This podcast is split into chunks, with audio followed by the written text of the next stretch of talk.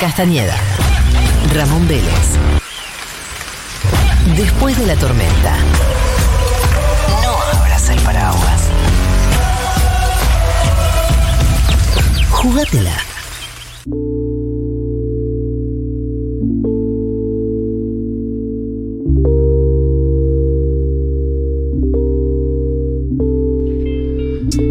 Bueno, lo comentamos, estamos en comunicación con Jean-Pierre Noel. Este es el aplauso sincero del equipo de Después de la Tormenta para usted, señor. ¡Bravo! ¿Nos estás escuchando, Jean-Pierre? El uno. Sí, sí, los escucho un poco bajo, si me pueden subir el retorno, pero escuché, muchísimas gracias. No sé si esos aplausos eran para, para, para mí. Sí, pero, para vos. este, bueno, halagado, honrado. Para vos, primero voy a arran- arrancar con un reclamo antes de meternos en tu personaje eh, de la serie de Diego, eh, que encarnas un Guillermo Coppola fantástico. Pero antes que eso te voy a hacer un reclamo porque por tu culpa, yo soy muy fanático de Avenida Brasil, eh, se pierde el norte Rita y se transforma en Nina y se hace muy malosa.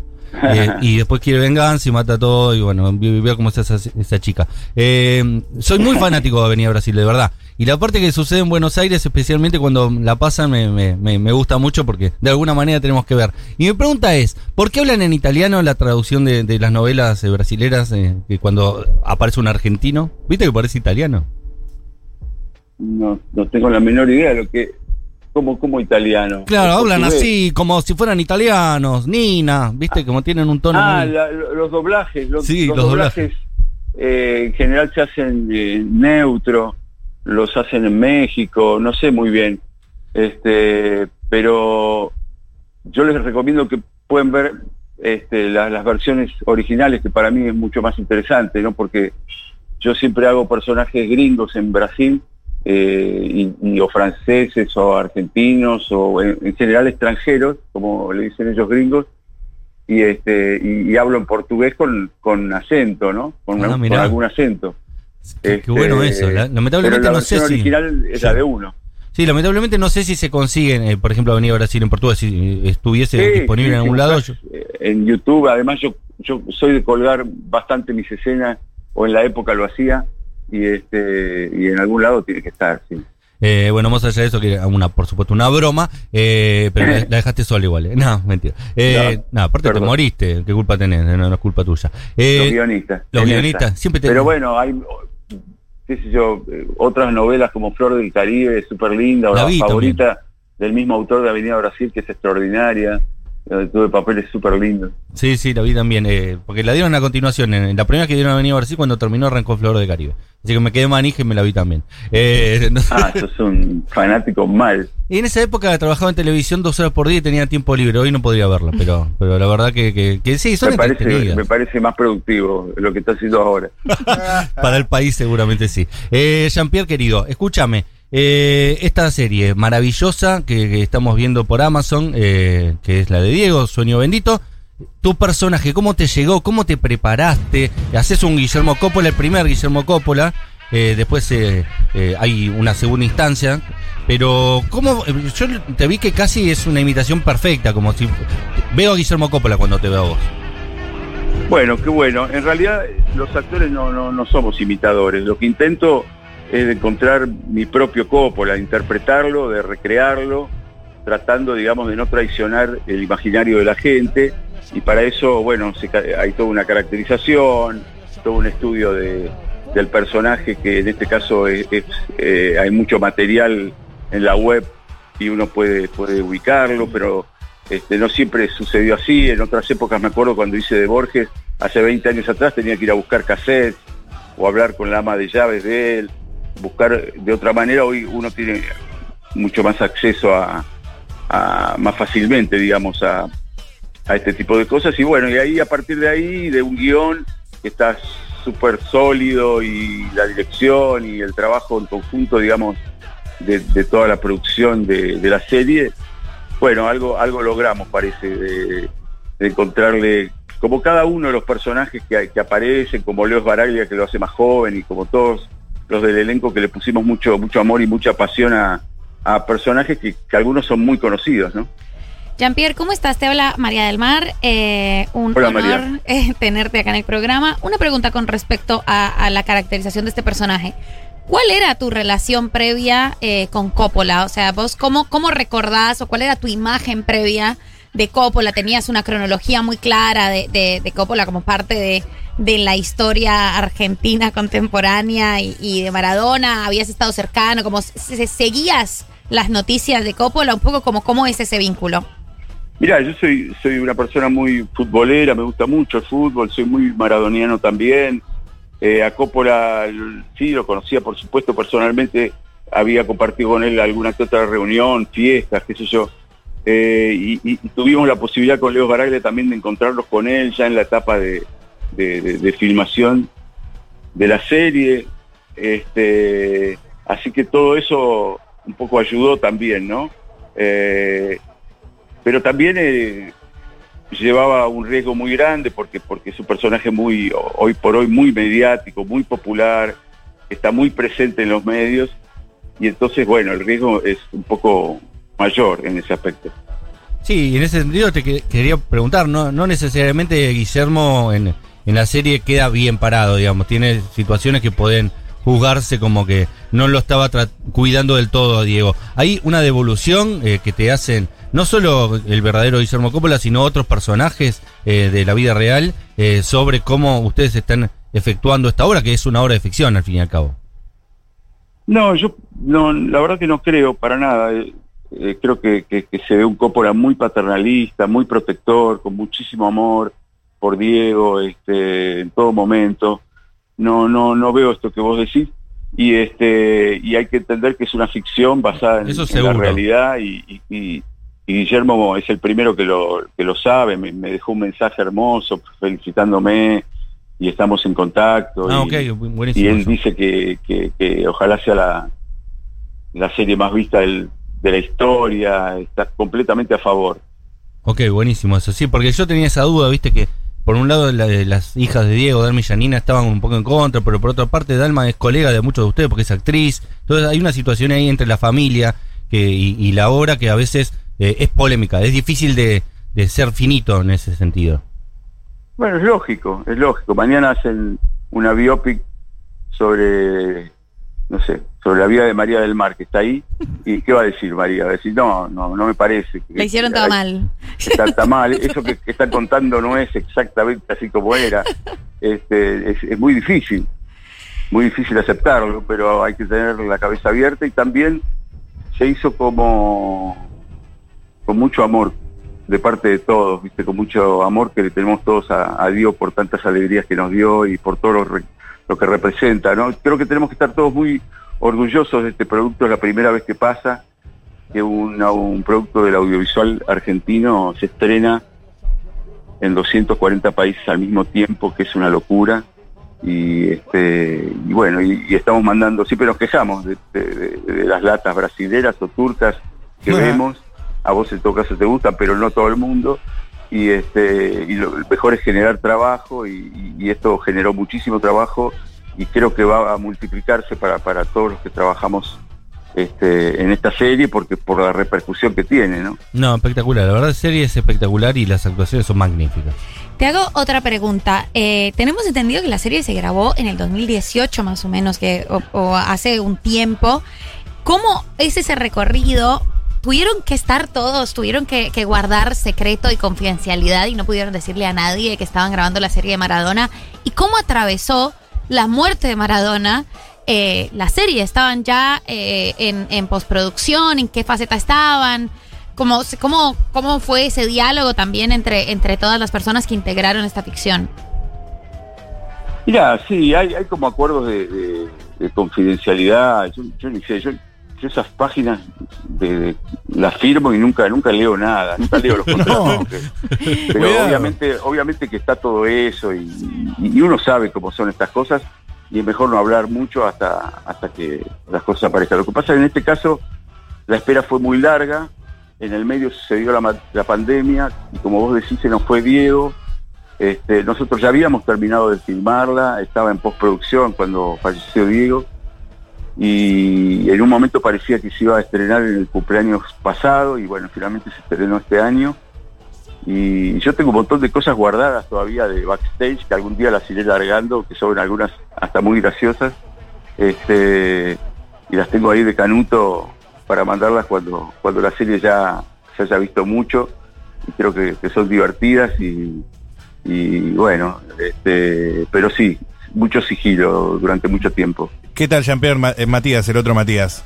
Ah, ok. ¿Cómo estás, Matías? Bien, todo en orden, por suerte. ¿Qué te guardaste de la serie del backstage?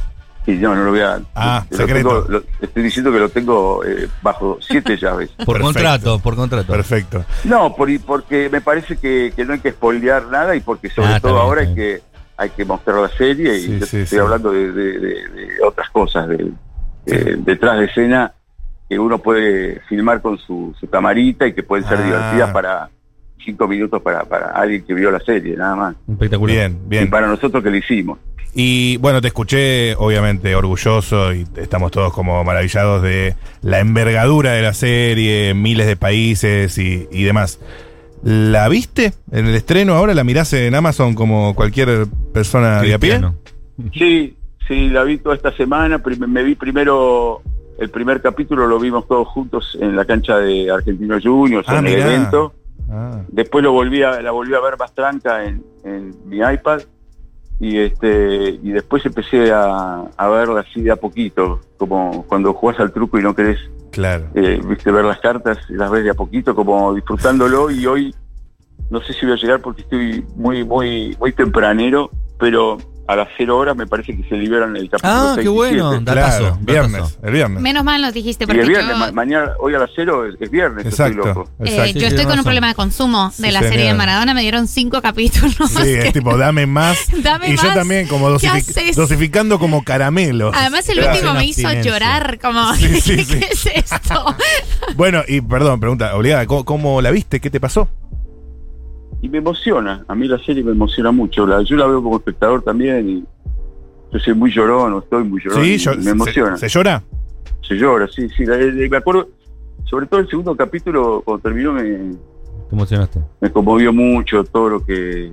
Porque el contexto también social y político que se va contando, viste, todos los mili- milicos en el 78, este, lo de las madres, todo eso que, que un poco tiene eh, un poco toda la ideología que, que, que, que- que- que Diego tuvo y, Sí. y, y Y- todo, todo, todo una época que, que generacionalmente, digamos, yo atravesé y entonces... Sí, este, y me estaba punto acordando de algo, conmueve. Jean-Pierre. Eh, ¿Cómo? Que me estaba acordando de algo mientras estabas hablando, que lo habías dicho María del Mar, que sos futbolero. Que vos en el Mundial 78 diste la vuelta con Filiol en Anda, si no me equivoco. Exactamente. Eh, Yo soy muy futbolero y, y todo lo que tiene que ver con la selección argentina a mí me, me, me conmueve mucho y así que está todo muy mezclado, ¿viste? Pero pero bueno, trato de, de verla objetivamente, pero por ahora no pude. ¿La parte política te parece que está bien contada? ¿Te, te sentís bien Sí, reflejado? me parece ¿Te, que te está identifica? bueno.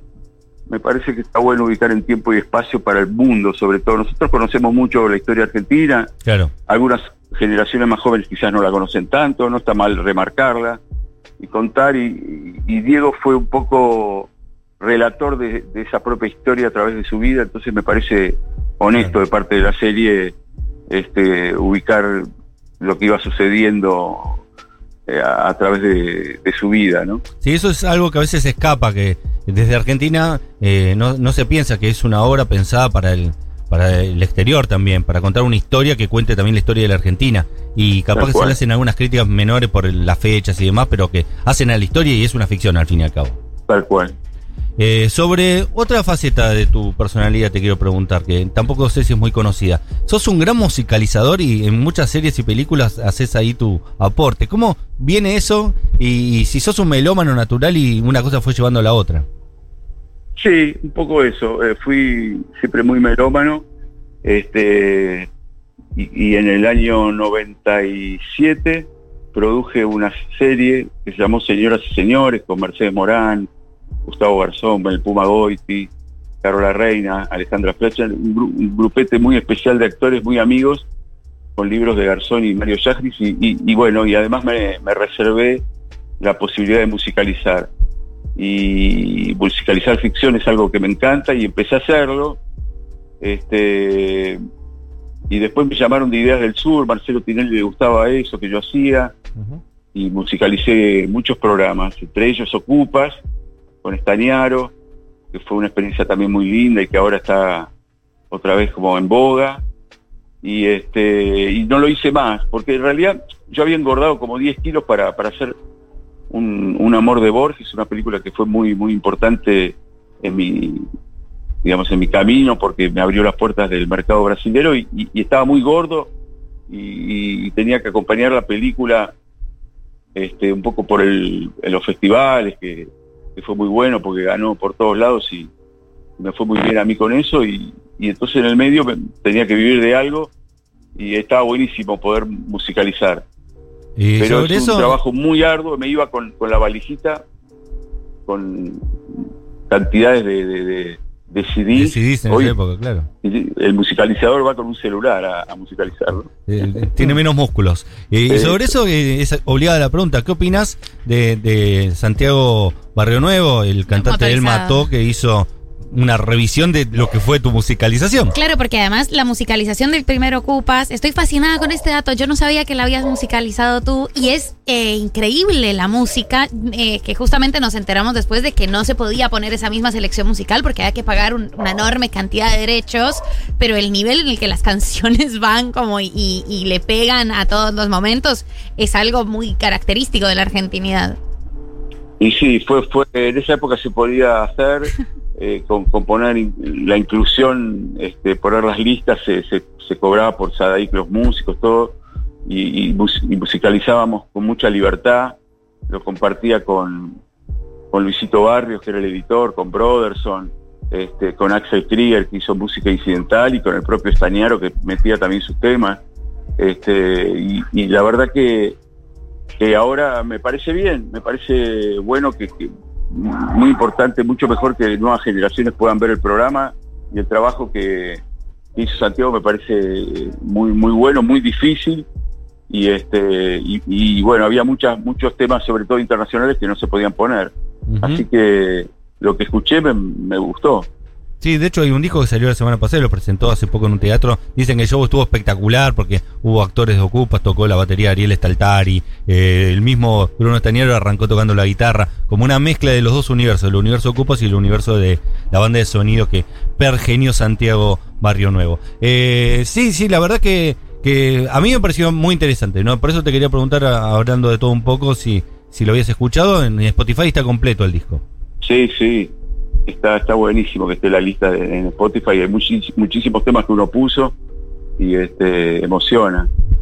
Sí, sí, sobre todo de, eh, elegíamos temas lado recontra B de, de- de- bandas como Manal Sí, hay Eh, mucho de rock de los una, 60 ¿no? y 70, sí, o El Flaco, qué sé yo, de todo.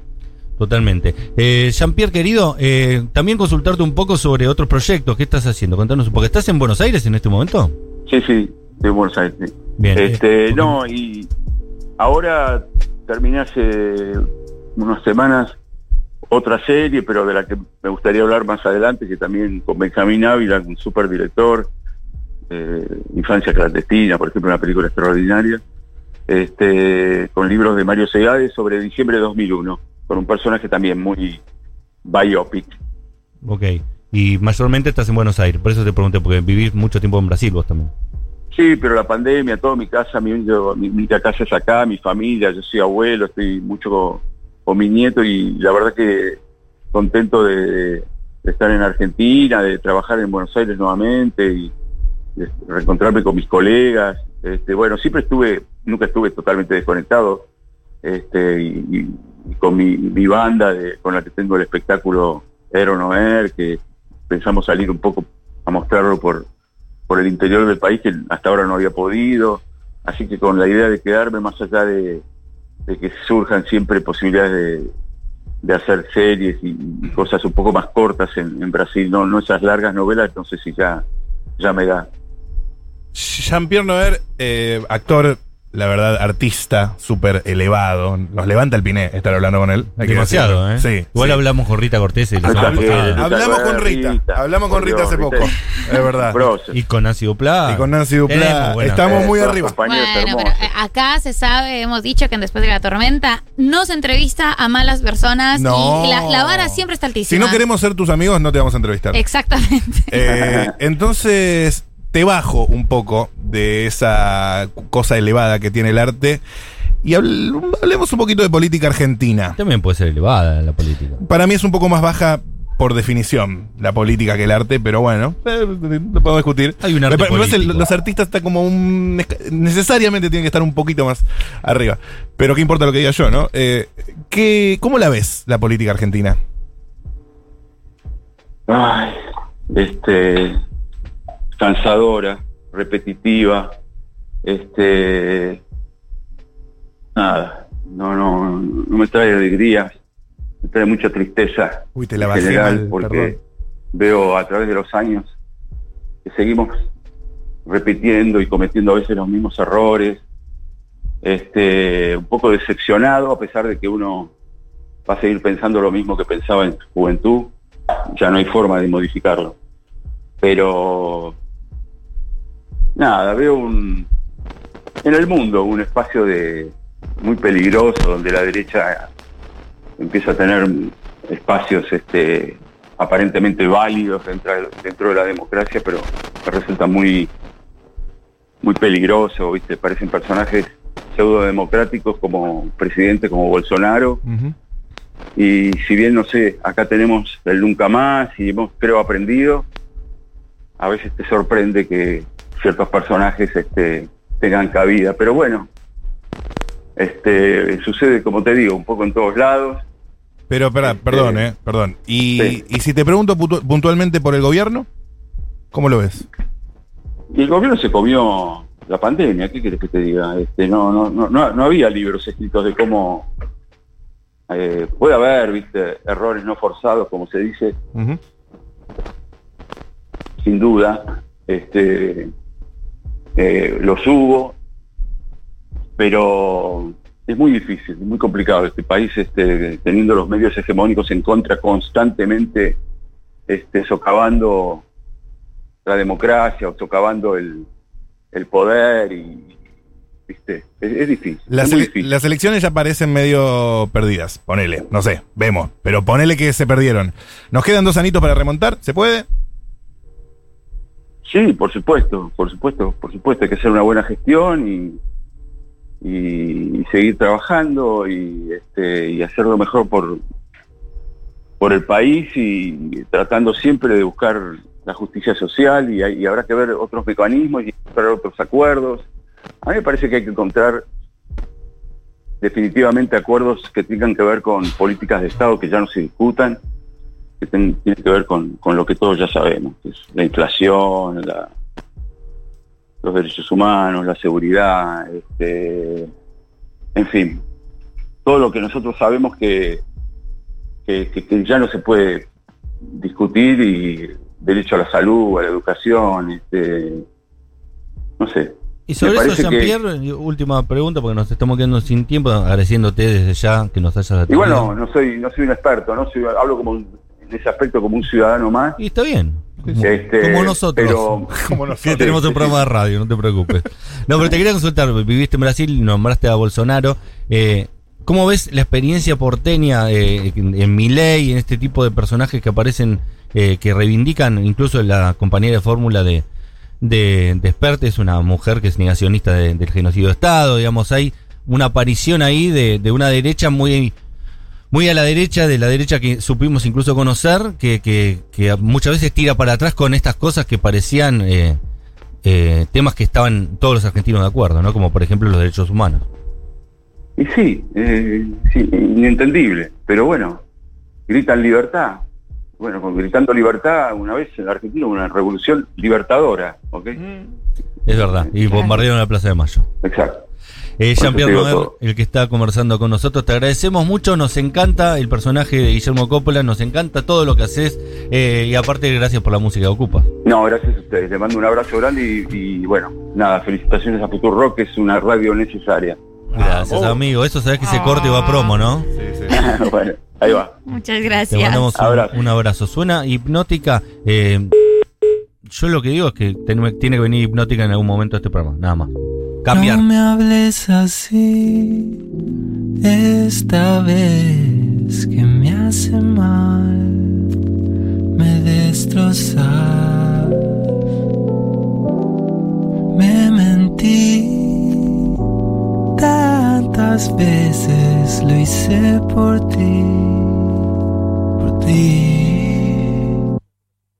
Superstición al mil, especulé por vos, me equivoqué por dos, me porté como un gil, ahora te siento hostil y es súper lógico.